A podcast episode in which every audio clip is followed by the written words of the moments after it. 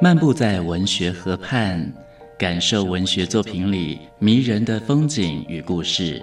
阅读原本是一件孤独的事，可是当我们讨论一起读过的书，这个过程就足以形成最美好的陪伴，也让局促的心灵有了转身的惊喜。作家林庆杰带你走进阅读的世界，请听陪你读的书。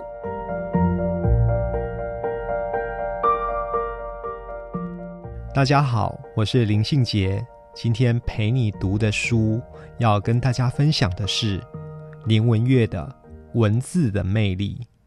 什么是文字的魅力呢？或许有一些读者或听众跟我一样。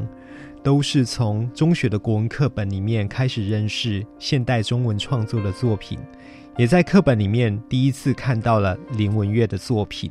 这一本文字的魅力，副标题叫做《从六朝开始散步》。我想读这一本书，就好像是跟着林文月一起散步的过程，从古典散步到了当代。读文学的人常常会有许多的联想跟感受。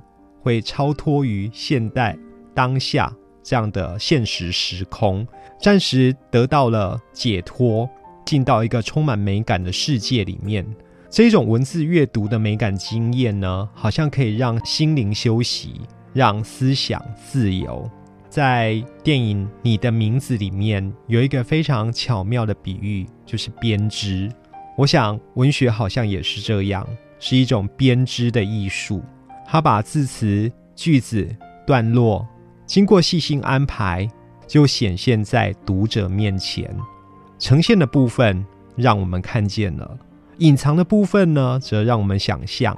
所以，读文学最好的地方，或许就在于看见显现的部分，而靠着自己的想象去完成一个更大的作品。那一些隐藏在文字后面的所有心思。在文学理论上说，那叫言外之意，那叫弦外之音。如果可以透过已经显现的发现那一些可能隐藏的，那么文字将不再只是实用的沟通工具而已。文字可能就是我们人跟人之间精神交流的证据。在这一本文字的魅力里面，总共分为三个部分。第一个部分呢是文学研究的部分。年文月说，文学研究的这个文字呢，必须要通畅，必须要通顺，要避免迂回，避免晦涩。第二类的文字呢是散文创作的文字。牛文月文字的魅力里面说，散文创作的文字必须要根据内容的呈现来调整自己叙述的语调跟风格。不妨呢，尽情的彰显创作者的个性跟特质。第三类文字是文学的翻译，翻译的文字呢，跟创作刚好相反，他必须呢尽量的压抑自我，必须呢尽量去贴近原作的风格。他把不同类型的写作模式区分的非常清楚。于是呢，文学研究的文字。散文创作的文字跟文学翻译的文字，它各有各的书写语气，这也形成了年文月文字中三种不同的风格特质。这一本书的副标题叫做《从六朝开始散步》。